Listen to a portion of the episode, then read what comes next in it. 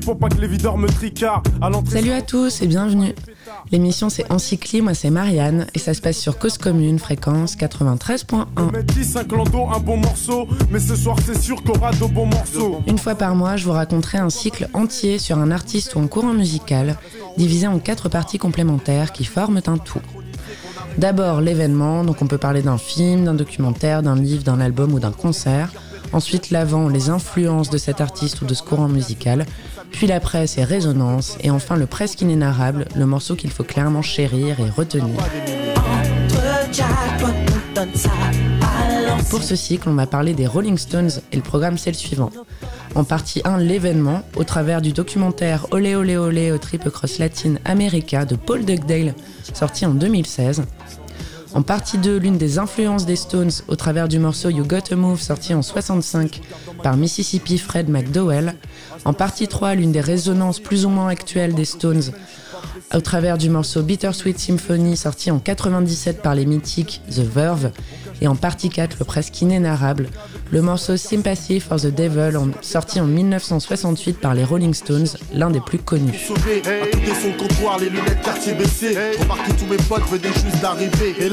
On va parler de blues, de rock, de censure, de liberté et de légende pour ce cycle consacré donc aux Rolling Stones, de leurs influences jusqu'à leur retentissement dans la musique actuelle.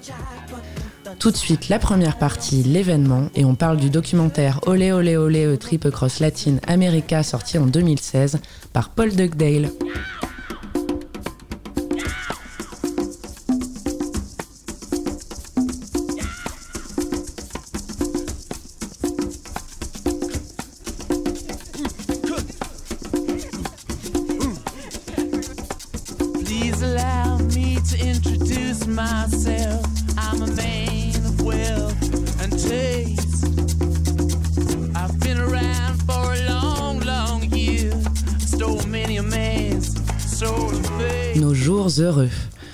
Franchement, si c'était possible, on dirait oui pour la colo et maintenant, mais avec le fantastique Keith Richards, parce que sinon, pourquoi faire?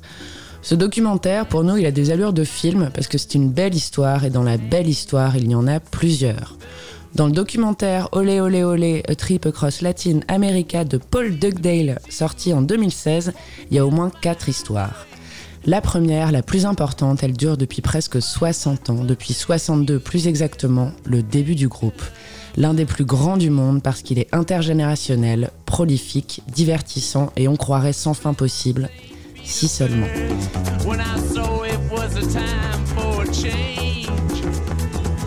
Les Rolling Stones. La formation du documentaire, elle n'est pas tout à fait celle des débuts, mais néanmoins celle qu'on connaît depuis un paquet d'années. Il y a Mick Jagger, le chanteur, Keith Richards, le guitariste 1, Ronnie Wood, le guitariste 2, et Charlie Watts, le batteur métronome qui porte la gentillesse sur son visage et qu'on regrettera un paquet d'années. Les quatre jouent ensemble au sein de cette formation depuis 75 et franchement chaque vidéo de concert qu'on a pu voir force un respect immense tant ils sont forts sur scène. C'est ça qui les nourrit et qui les rend heureux.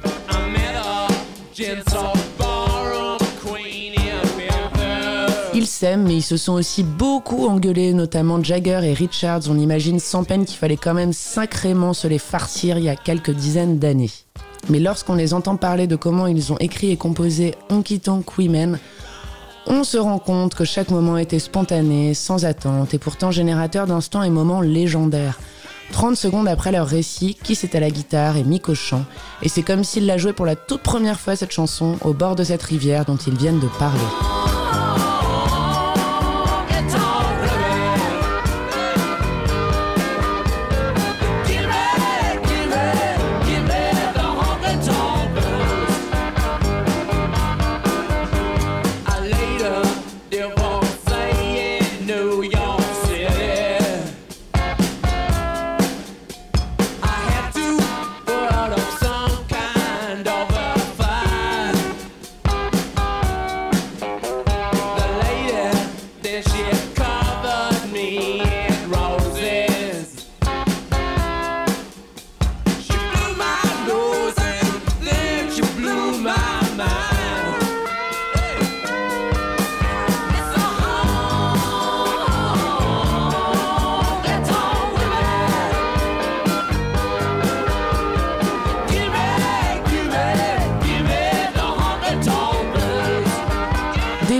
Drames, des pétages de câbles, de la drogue à gogo et pas mal d'irrévérence dans leurs jeunes années, oui, mais une connexion entre deux et eux quatre qui est imbrisable.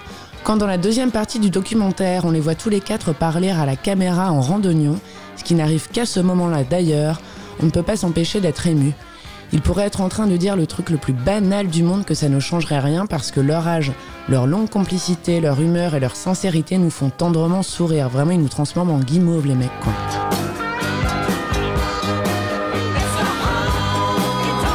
Leur légèreté apparente et les provocations d'avant ont laissé place à une sorte de respect et de reconnaissance envers leur public et qui leur sont surtout nécessaires pour continuer à faire de la musique ensemble. Et tout ça, ça leur est bien rendu lorsqu'on regarde le documentaire de Paul Dugdale à l'occasion de leur tournée de 2016 en Amérique du Sud.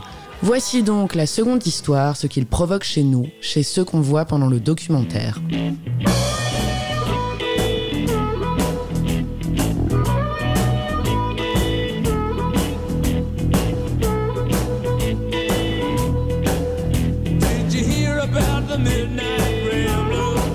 Sont complètement fans. On va pas dire fanatiques parce qu'en vrai ça fait flipper. Mais bon, quand même, c'est presque ça et ça fait quand même un peu rock quand on les regarde. Les scènes de concert ou de simples passages de voitures de l'aéroport à leur hôtel déclenchent cris, larmes et hystérie. Et il est hallucinant de réaliser que finalement leur vie c'est ça depuis un immense paquet d'années. Je vous conseille notamment de voir l'anecdote dans le documentaire Crossfire Hurricane où les filles se pissent dessus devant les concerts quand ils en étaient à leur début. C'est complètement hallucinant. Ils ne peuvent pas vivre normalement, même s'ils ne s'en plaignent finalement pas. Mais Charlie Watts le calme n'hésite jamais à dire qu'il considère que le show business c'est quand même un bon paquet de conneries.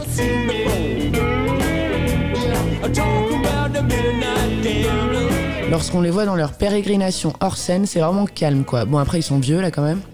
Jagger et son flegme dans sa grande maison, soit à Londres, soit en Touraine.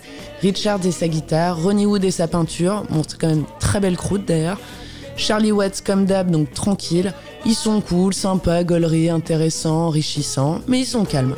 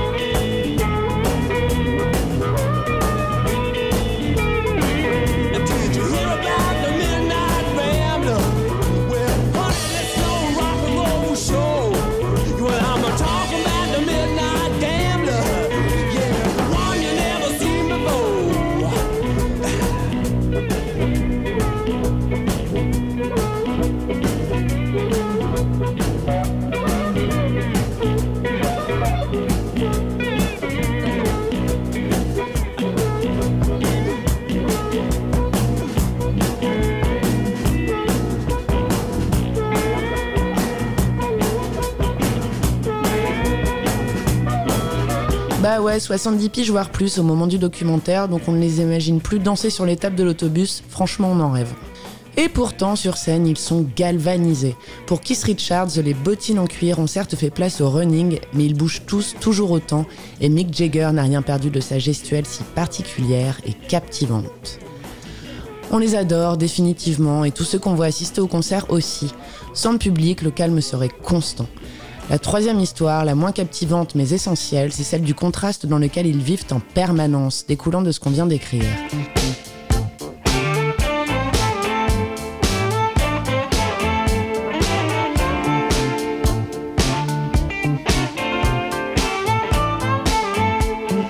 La joie et l'émulation heureuse apparente versus l'organisation de cette tournée comme un gros casse-tête et ce n'est clairement aucun des quatre qui reçoit le stress de tout ça.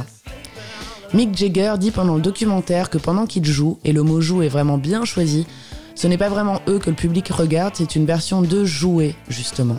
Ils sont acteurs sur scène, mais derrière, tout est surgéré. Leur venue à Cuba coïncidait avec celle d'Obama, à l'époque encore président des États-Unis, et c'était une visite historique parce que la dernière fois qu'un président des États-Unis était venu à Cuba, c'était il y a 80 ans. Donc pour la ville, les Stones et Obama, c'était un peu trop à gérer à une journée d'intervalle. Évidemment, ce sont les Stones qui ont déplacé, mais bon, quand même.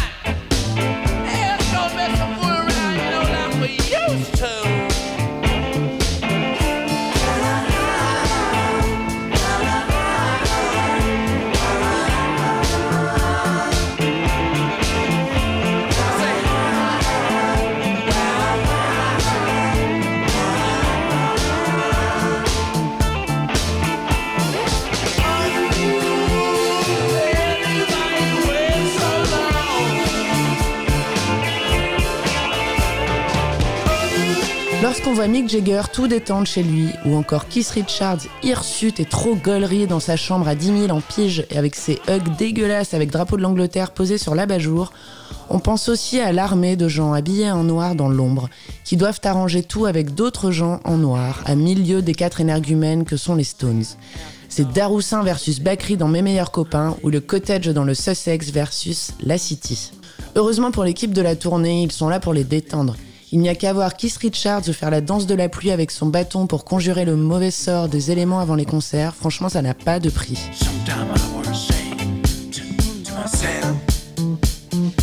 La dernière et la plus belle histoire, c'est que la tournée qui est ici racontée se déroule en Amérique du Sud et que pendant plusieurs dizaines d'années, il leur était parfaitement impossible d'aller y jouer. Pourquoi? Bah Parce que leur musique, elle y était interdite. C'était impossible d'écouter du rock ou de le commercialiser, c'est fou quand même. Pour eux, comme pour les nations qui les accueillent, le symbole est hyper fort, celui d'une libération dans des pays régis par des dictatures militaires dans les années 60 et 70. Nous, on se rend pas compte parce qu'aucune musique ne nous a jamais été interdite. Pourtant, on nous en a fait bouffer de la merde à la radio et franchement, c'est pas fini.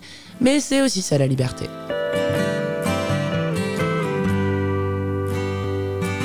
Les Stones se sont tout aussi émus. Keith Richards en pleure d'ailleurs sur la scène au Mexique. Ils mettent un point d'honneur à profiter de tout, tant du public que de la culture des pays qu'ils visitent, dans lesquels ils n'ont jamais vraiment pu faire de la musique. À chacun des arrêts, on découvre les danses et musiques locales et on voit les quatre anglais s'en imprégner et on découvre surtout que leur répertoire n'est pas qu'inspiré du blues ou de codes anglais ou américains du Nord. Preuve en est du morceau Sympathy for the Devil, l'un des plus grands tubes du groupe sorti en 68, carton plein depuis et gros tube de concert, que Richards réarrangera rythmiquement en y insérant des percussions, lui donnant un style de samba. C'est lui qui nous émeut le plus d'ailleurs, Richards, parce que même s'il apparaît comme le plus père du groupe, pour nous c'est le plus conscient en fait, à la fois du monde qui l'entoure mais aussi de sa chance. Il le dit, ce qu'il vit c'est le paradis et il ponctue sa phrase d'un rire à la clope, comme toujours, comme s'il voulait alléger la vérité de ce qu'il dit parce qu'il pense qu'on a trouvé ça un peu con. Mais non, en fait, c'est ni drôle ni con, c'est juste émouvant. Pour lui, rien ne pouvait être mieux.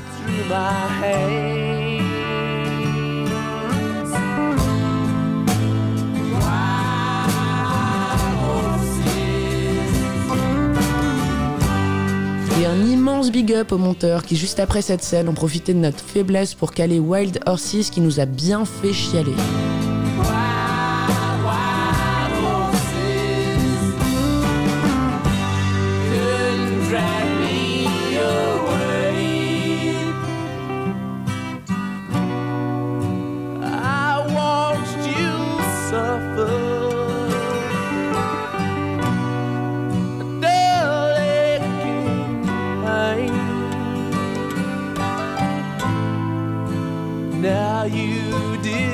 decided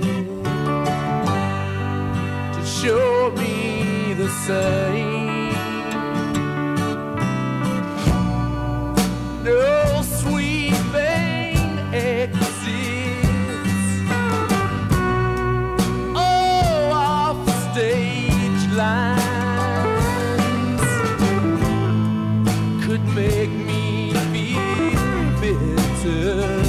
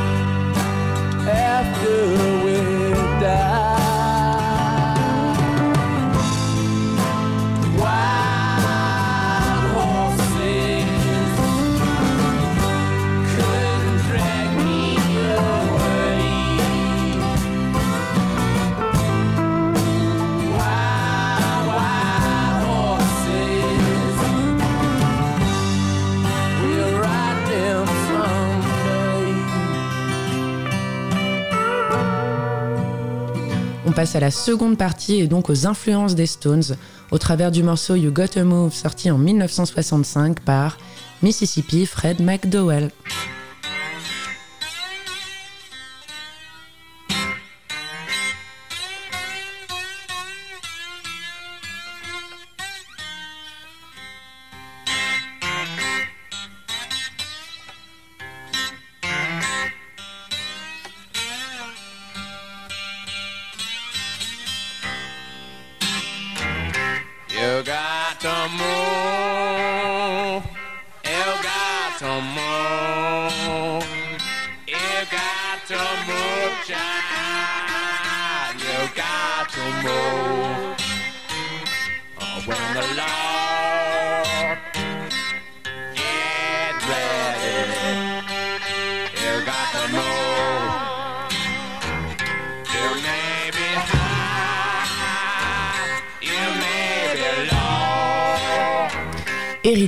De neige.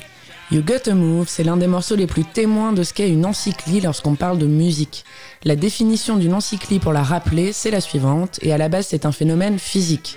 C'est le nom donné aux cercles qui se forment à la surface de l'eau lorsqu'on y laisse tomber un corps, et l'image la plus simple c'est de penser à l'impact d'une goutte de pluie lorsqu'elle finit sa course sur une étendue d'eau et ce qu'elle génère ensuite.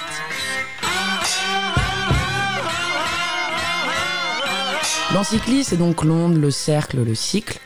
L'encyclie, c'est le choc, la surface d'influence de plus en plus vaste, la réaction en chaîne, le un dans le tout et la résonance. L'histoire musicale, c'est donc une encyclie. L'encyclie ramenée à la musique, c'est l'héritage et la référence permanente. Et You Got to Move, c'est une histoire, une histoire qui dure, une grosse goutte qui a généré pas mal de cercles.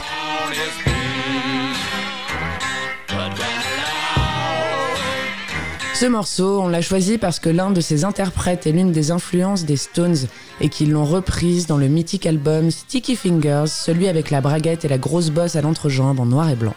Et cette reprise en est déjà une. La version de Mississippi Fred McDowell date de 65 et pour nous c'est la version la mieux parce que c'est la plus épurée. Mais You Got to Move ou You've Got to Move est un morceau traditionnel américain dont on peut trouver des traces enregistrées depuis les années 40. 80 piges quoi. On ne sait pas qui l'a écrite ni quand, c'est un spiritual, un classique, comme peut par exemple l'être le morceau Catfish Blues, auquel se sont frottés plusieurs interprètes de gospel au départ, de blues ensuite, et de rock aussi.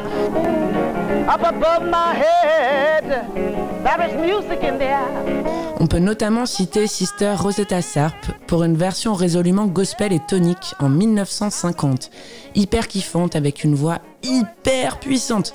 Et cette chanteuse, si vous ne voyez pas qui c'est, mais que vous avez déjà maté le fabuleux film Le fabuleux destin d'Amélie Poulain, c'est celle qu'on voit faire de la guitare avec des chanteurs derrière elle sur l'une des cassettes VHS enregistrées. Et le morceau qu'elle y joue sur Amélie Poulain, c'est Up Above My Head, un immense kiff auditif et visuel complètement scotchant. Up above my head, music in the air, music in the air, up above my head, music in the air. Up above my head. There's music in the air. You know, I really do believe, I really do believe joy somewhere. All in my home. Music everywhere. All in my home. Singing right there. Up above my head.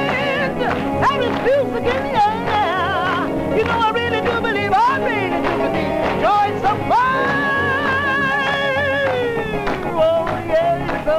Une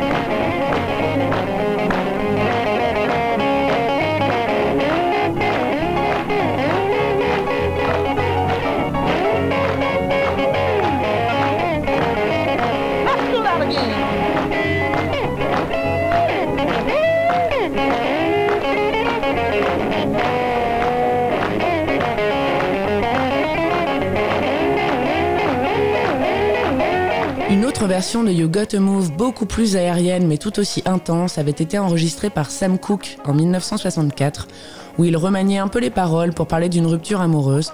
On peut aussi citer Aerosmith, Oops, ou encore Arnaud, Yes, le chanteur belge à la voix cassée. Mais la plus puissante, celle qui nous aimait le plus de toutes, c'est donc celle de Mississippi, Fred McDowell. Il en a fait un blues et un vrai de vrai. Et quand on a écrit épuré il y a quelques paragraphes, ce n'était vraiment pas pour se la jouer minimaliste, parce qu'il y a de la guitare, un bottleneck sur son annulaire, a priori, et puis sa voix. Rien de plus.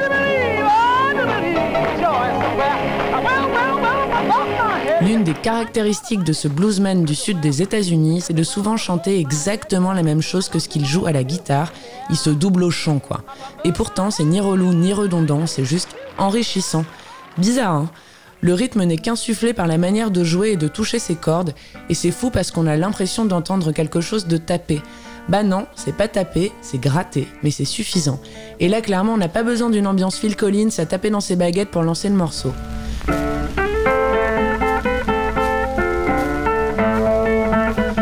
On s'est renseigné sur Fred McDowell, on a un peu cherché parce que bien qu'il ait une page wiki, il nous fait quand même un peu le même effet que Skip James, ce bluesman dont peu se souviennent, parce que même s'il avait déjà enregistré le morceau Devil Got My Woman dans les années 30, sa carrière n'a recommencé que 30 ans plus tard, alors qu'il avait plus de 60 ans.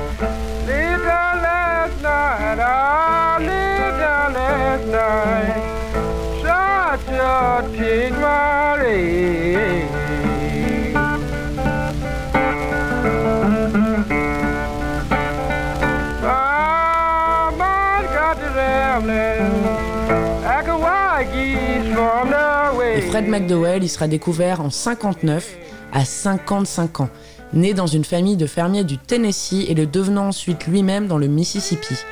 Toute sa vie, en fait, il jouera de la guitare et il chantera, mais en grande partie pour sa famille, ses potes et pour des balles de village. Simple et tranquille, quoi. Celui grâce à qui tout est arrivé, c'est Alan Lomax, un ethnomusicologue folkloriste américain, le fils de John Lomax, lui aussi ethnomusicologue folkloriste américain. Une histoire de famille donc et d'héritage, ayant passé des années ensemble à collecter des musiques traditionnelles américaines, dont celle des bluesmen du sud des États-Unis.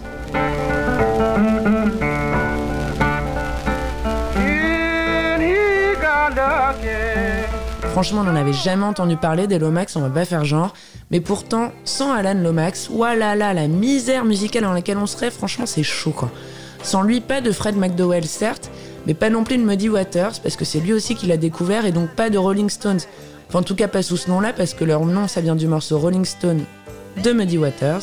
Et franchement, Alan Lomax, c'est un miracle vivant, le gars, quoi. La goutte qui a créé l'encyclie. Grâce à lui, McDowell tournera aux États-Unis et dans le monde, notamment au Newport Folk Festival.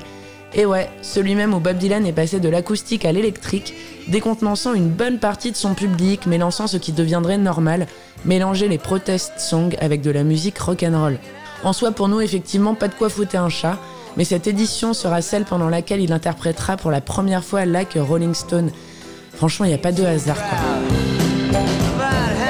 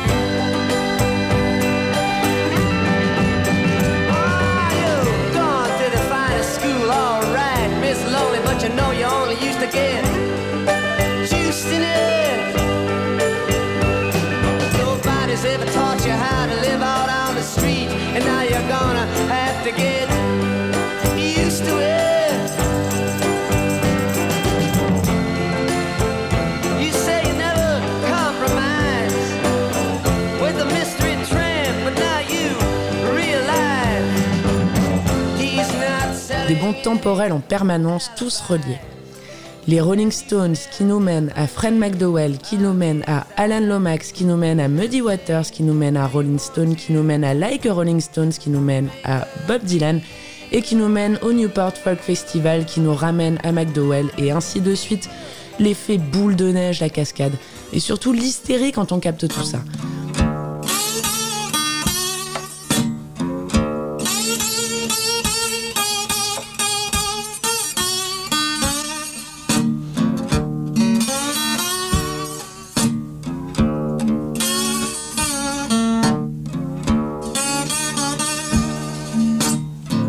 You got to move. You got to move. You got to move, child. You got to move. But when they long, get ready. You got to move. Grâce à la reprise de You Gotta Move par les Stones en 71, Fred McDowell touchera un maximum de royalties et réalisera son rêve d'acheter une station-service sur la Highway 61. C'est celle qu'on appelle la route du blues, traversant le delta du Mississippi et à propos de laquelle il écrira Mississippi Delta Blues. Hommage encore une fois avec simplicité et cohérence, ça nous a rendu très très heureux quand on a entendu cette histoire. Et pour un dernier hommage à Alan Lomax et Fred McDowell, écoutez le live des Stones de You Gotta Move, qui sans aucun des deux premiers n'aurait pu voir le jour et franchement, ça aurait été bien relou.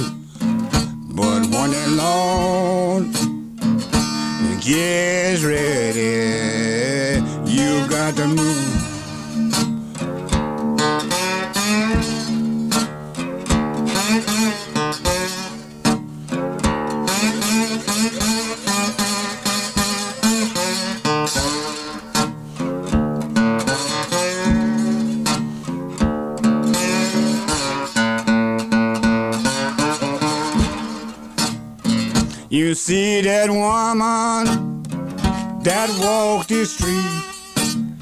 You see that policeman out on the beat. But when in love,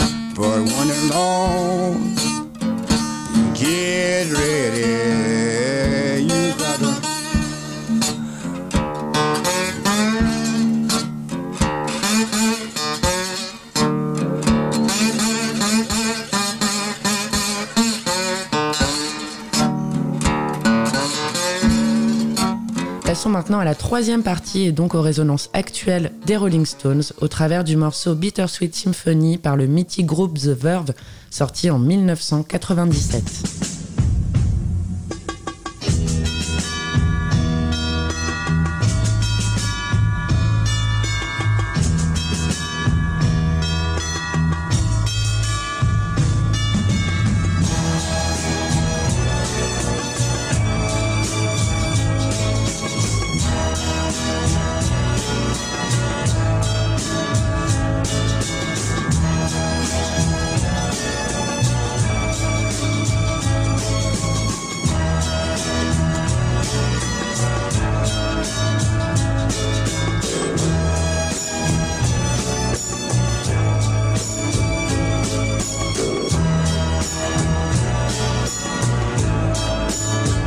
3000 sauce aigre-douce. Et à la sortie du morceau le 16 juin 1997, pour le groupe anglais The Verve, on était plus dans l'aigreur que la douceur. Bittersweet Symphony, ou l'un des tubes les plus mythiques de la fin des années 90, tant pour les références auxquelles il renvoie que pour le sample qu'il utilise, apparemment avec trop peu de parcimonie. Mais c'est un sample, c'est ok, non? Bah si.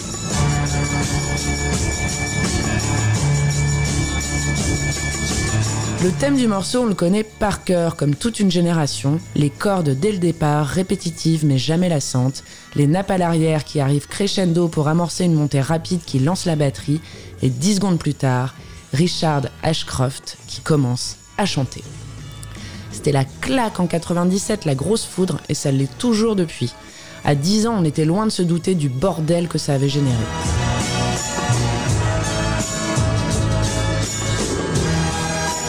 Une mélodie à la pointe, bah alors là tu m'étonnes quoi. Bon, alors essayez de taper dans YouTube Andrew Oldham Orchestra The Last Time, attendez la 17ème seconde et vous aurez la base de Bittersweet Symphony. C'est seulement instrumental et ça donne envie de pleurer tellement c'est puissant. Andrew Oldham, si vous savez pas qui c'est, c'était le manager et producteur des Stones de 63 à 67 et il avait sorti en 65 un album intitulé The Rolling Stones Songbook arrangé par David Whittaker.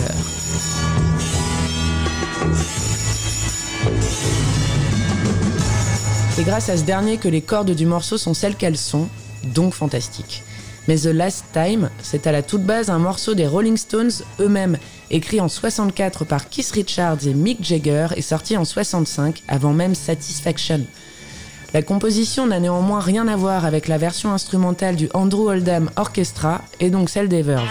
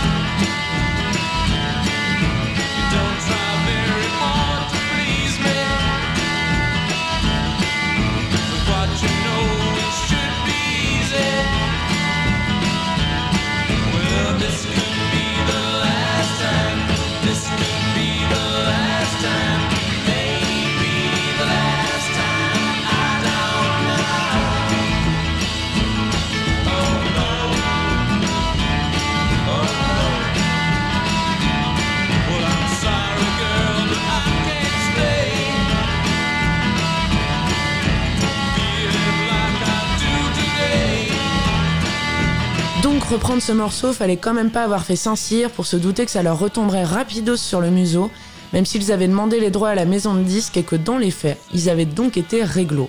Alors on ne dit pas que Richard Ashcroft et sa bande sont nés de la dernière pluie, loin de là.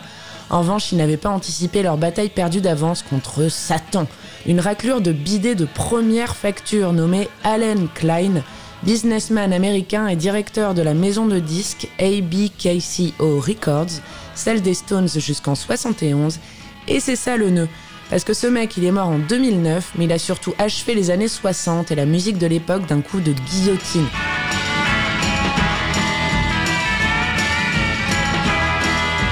S'il était vivant et qu'on le croisait, a priori, se prendrait le tarif verbal de sa vie. Voici le déroulé. Alors après avoir canne les Beatles en 1970 en faisant arranger les morceaux de Let It Be par Phil Spector sans consulter McCartney, il précipitera par ce biais la séparation officielle du groupe. Ils étaient en plus à l'époque faiblards et paumés suite à la mort de Brian Epstein, leur ancien manager. Il n'en restera pas là dans la fisse de puterie puisqu'il décidera en 71 de détourner les fonds d'un concert de charité pour le Bangladesh organisé par George Harrison. No limite le gars quoi. Paul McCartney s'était dès le départ opposé à l'arrivée de Klein, ça s'appelle le flair.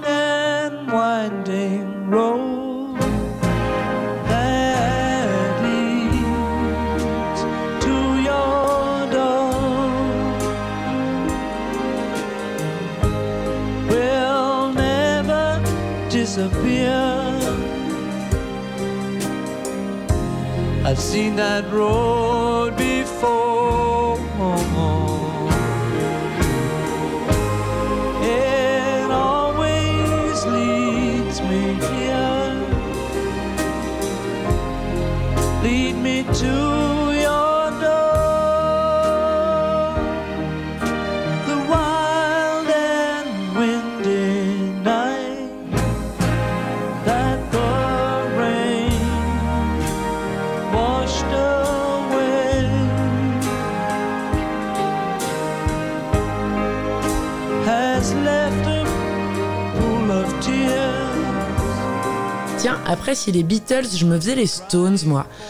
Pas de souci, Allen est là. Et cette fois, c'est du grand art, réussir à déposséder les Stones de leur propre création. Le groupe signera un contrat avec lui dès 65 et lorsqu'ils voudront le rompre en 1971, ils se rendront compte que Klein et sa société leur feront perdre les droits de leur répertoire jusqu'en 1970, donc de The Last Time.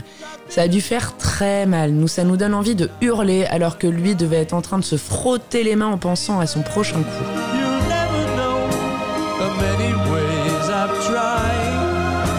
Tiens, si après les Beatles et les Stones, je me faisais les Verve, moi. Vas-y mon gars, l'Angleterre te tend les bras. Le 16 juin 97, alors que le groupe The Verve allait pulvériser les charts avec Bittersweet Symphony comme nouveau tube Britpop, Alan Klein devait être en pleine bourre en pensant à toute sa thune. Un gros procès, parce que The Verve avait demandé des droits sur le morceau de Oldham, à part qu'en fait c'était à la toute base un morceau des Stones et qu'il n'appartenait plus aux Stones mais à ABKCO Records. Un bordel immense mais surtout beaucoup d'avidité tous les droits d'auteur pour Klein, qui sinon menaçait d'interdire la publication du morceau, les crédits d'écriture à Richard Ashcroft, oui, mais aussi à Mick Jagger et Keith Richards, qui lâcheront enfin en 2019.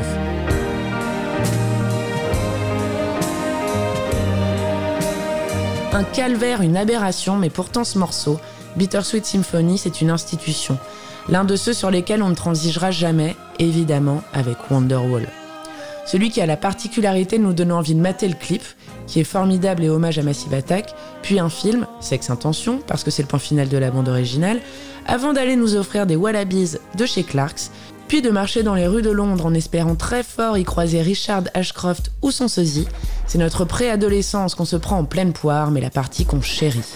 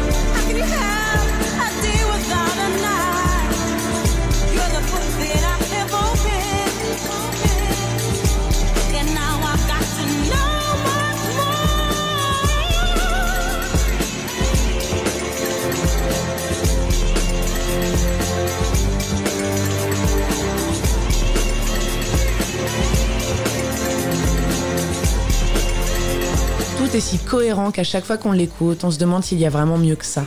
Alors oui, l'instru, elle est fantastique, d'accord, mais on trouve qu'elle serait pas aussi puissante sans la voix ni le texte percutant et dur de Richard Ashcroft, et sans ce que le scénario du clip renvoie. Le cadre, c'est ça. Le chanteur marche dans une rue, Hoxton Street à Londres, à contre-courant de tous et de tout.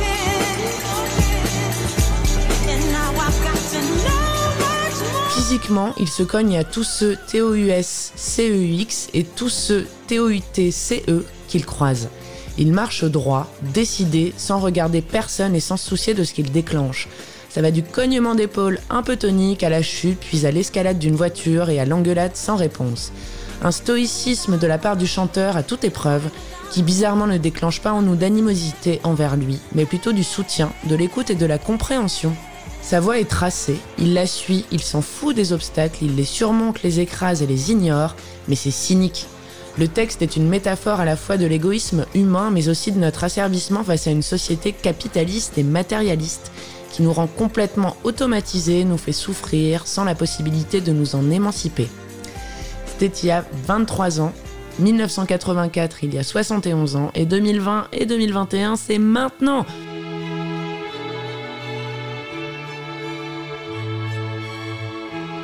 La vie à la fois douce et amère pendant laquelle notre goal est de joindre les deux bouts, nous rendant esclaves de l'argent et nous dirigeant ensuite tranquillement et logiquement vers la mort, fataliste mais lucide, puisqu'il parle de son père mort subitement après une carrière qu'il détestait. Fait réfléchir. Hein. Le chanteur est abattu par la monotonie que la société nous inflige, il se sent seul, incompris, ne sait pas vers quoi ou qui se tourner, et pour lui c'est avec son cœur sans être cucu qu'il faut penser parce que nos cerveaux sont trop corrompus. Ça fait bader, puis donc ça fait réfléchir.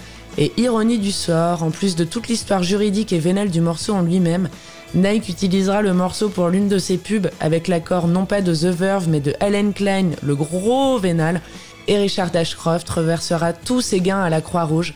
Aucune incohérence donc.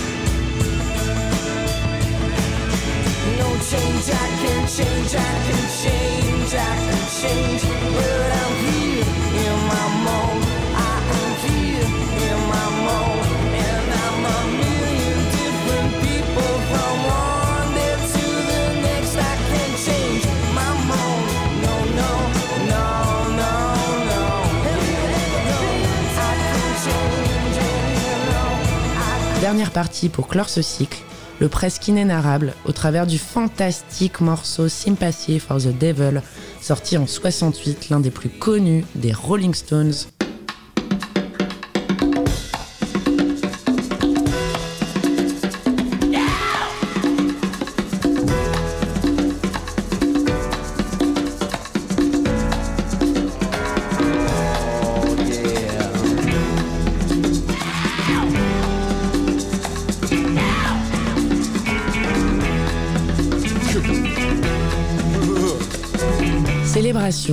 Trance. Mick Jagger est aux commandes de la messe, super gourou, super possédé, super stylé, super moulé, accompagné de ses enfants pas de cœur à l'arrière. Keith Richards est à la guitare, Brian Jones au maracas, Charlie Watts à la batterie, Bill Wyman à la basse, Nicky Hopkins au clavier, et on termine délibérément par le percussionniste Rocky Dijon au congas sans qui le morceau ne serait rien. Quasiment 9 minutes absolument métronomiques pendant lesquelles on est complètement hypnotisé par ses mains invariables dans le rythme, mais guidé par une émotion qui s'intensifie au fil du morceau.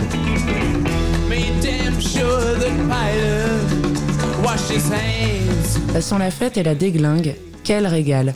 Et en même temps, le thème du morceau s'y prête, et surtout que c'est bien fait.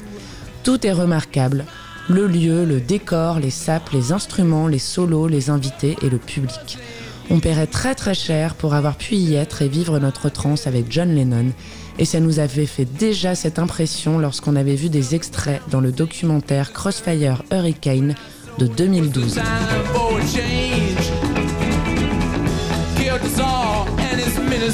Alors, si vous êtes paumé et que vous savez pas du tout ni de quoi ni d'où on parle, c'est que vous êtes passé à côté d'un truc début novembre 2020 Le premier vrai live de Sympathy for the Devil des Rolling Stones a été restauré et c'est un extrait du film The Rock'n'Roll Circus de Michael Lindsay Hogg. La prestation la plus dingue qu'ils aient jamais faite de ce morceau. L'extrait est disponible sur YouTube, mais bon en vrai c'est cool de regarder tout le documentaire parce qu'il est vraiment génial. Et c'est un régal sensoriel de 8 minutes et 48 secondes. Alors évidemment en étant hyper terre à terre et donc relou, ça ne convoque que Louis et la vue. Après si on a un tant soit peu d'imagination, c'est autre chose. Parce qu'on se sent caressé tellement nos bras sont tout enfrissonnés, qu'on a un goût de fête dans la bouche et qu'on a l'impression de sentir l'encens et la weed. Donc tous les sens sont là quoi, c'est bon.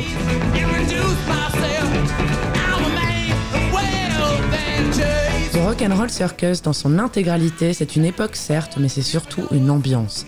Et là c'est hallucinant et ça commence par ce texte écrit blanc sur noir. You are about to be transported to another age, swinging London in the late 60s. The Rolling Stones Rock and Roll Circus is a time capsule.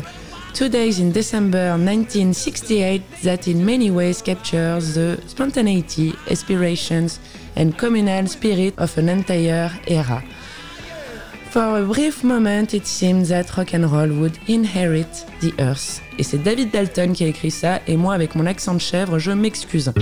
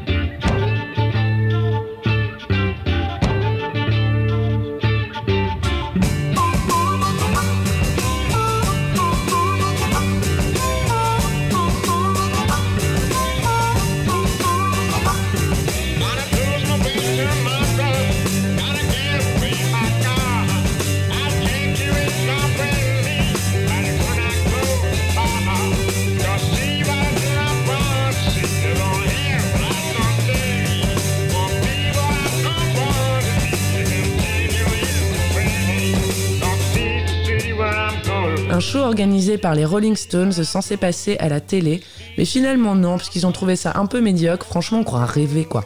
Enregistré le 11 décembre 68 après-midi jusqu'au 12 aux alentours de 5h du matin, dans un studio de la BBC et dans un décor de cirque, avec costumes, fanfares, pistes et public autour. En vérité, c'est un hommage au Swinging London avec par ordre d'apparition, attention, Jet Tull, The Who, Taj Mahal, bon lui il est américain, Marianne Faithfull, The Dirty Mac, créé pour l'occasion par Lennon, Richards, Clapton et Mitchell, rejoint par Yoko Ono qui livre une prestation plus insupportable qu'une envie de pisser dans un festival en combinaison sous 45 degrés, et Ivry Gitlis qui lui est un violoniste de talent qu'on ne connaissait pas du tout. Puis les six derniers morceaux, c'est des Stones, et même s'ils interprètent Jumpin' Jack Flash et You Can't Always Get What You Want, Sympathy for the Devil est définitivement indétrônable. Il était sorti quelques jours avant, le 6 décembre 68, sur l'album Big Ass Banquet, pour nous le meilleur album, il constitue l'ouverture de l'album d'ailleurs. Et on peut dire 50 ans après que bah franchement les gars, c'est un excellent choix, bravo quoi. C'est un morceau particulier des Stones et pour pas mal de raisons. Alors tout commence par l'album en lui-même Big Ass Banquet, qui est considéré comme le retour des Stones aux sources du blues et une affirmation de ce qui deviendra donc leur style. On a trouvé l'expression source du blues un peu tard au départ, puis bon finalement on n'a pas trouvé mieux parce que c'est vraiment ça quoi. Ils constituent leur premier vrai chef-d'œuvre d'après les critiques et on est franchement d'accord, surtout lorsque les pistes 2 et 8 sont respectivement No Expectation et Stray Cat Blues. Sympathy for the Devil et l'album dans sa globalité marquent également une affirmation de la posture du groupe, toujours soumis à la polémique et à la mauvaise influence qu'on leur prête sur leur jeune public. Ils se démarqueront du côté gentil garçon des Beatles. Attention, c'est Jagger qui disait ça, c'est pas nous.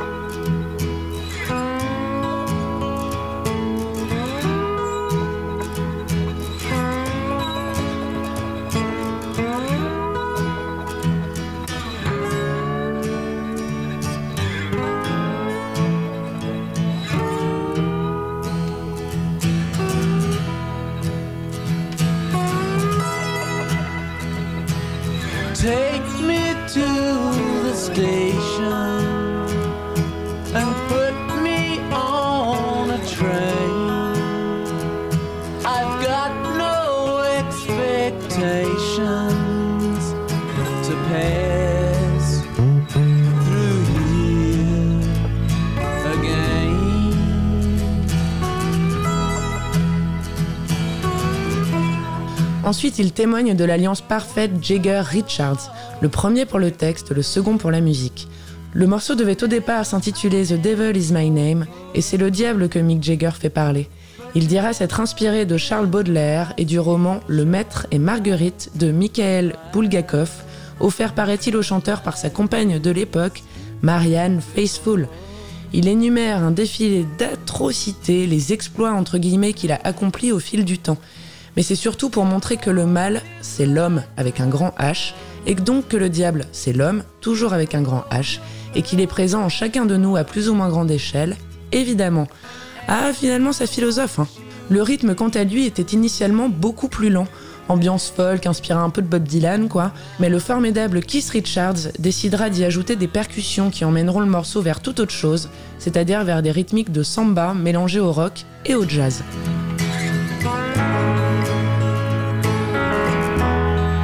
Le morceau est d'ailleurs celui qui ouvre le documentaire qui a ouvert ce cycle aussi, Olé Olé Olé, A Trip Across Latin America de 2016 sur leur tournée en Amérique du Sud. Et bah ce morceau il donne envie de danser, d'avoir chaud et d'être heureux, en transe et habité. Ils parleront de groove hypnotique et quand c'est interprété par Rocky Dijon, ça semble couler de source tellement ses mains nous captivent lorsqu'on regarde le live. L'alliance du texte et de la musique sont une évidence. On peut entendre cette instrumentation différente dans le documentaire expérimental de Godard de 68, intitulé One Plus One ou Sympathy for the Devil pour la version américaine, qui montre les répétitions et sessions d'enregistrement du titre, entre autres. C'est vraiment précieux de pouvoir assister à ça, ainsi que de regarder Brian Jones au cours de ses derniers moments au sein du groupe. On s'est pas maté tout le film parce qu'à ce moment-là, on était en confinement et que bon, Godard en confinement, ça a bien 5 minutes, mais on a trouvé le passage de Sympathy for the Devil en studio. let me introduce myself. I'm a man of wealth and taste. I've been around for many a long, long year. Stole many a man's soul and faith.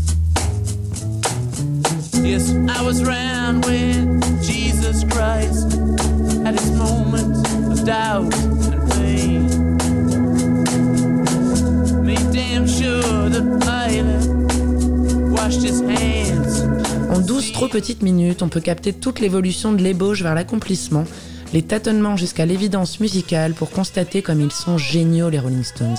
Et surtout entendre les hou hou chantés par tous sauf Mick Jagger qui lui se charge du reste, avec en plus des membres du groupe les sublimes Anita Pallenberg et Marianne Faithfull, plus iconiques et sublimes ne pourraient pas être réels.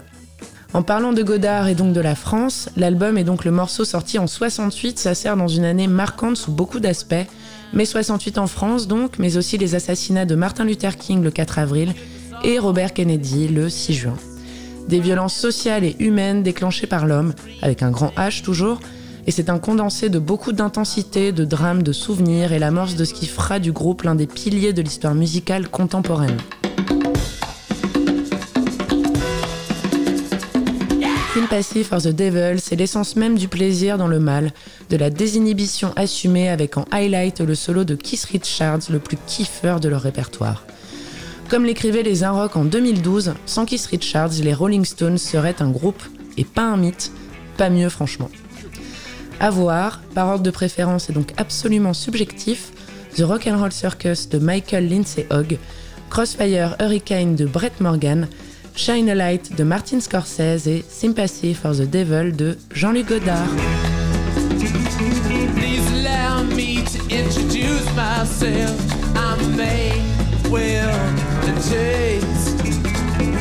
I've been around for a long, long year. So many faith. I was round when Jesus Christ had his moment of doubt and pain. Made damn sure that Pilate washed his hands, sealed his fate. Pleased to meet you. Hope you guess my name. Oh yeah. But what's puzzling you just the nature of my game. Stuck around St. Petersburg when I saw it was the time for a change. Killed us all canisters, Anastasia screamed in vain. I rode a tank, had a generous rank. I went to blitzkrieg rage and the body stank.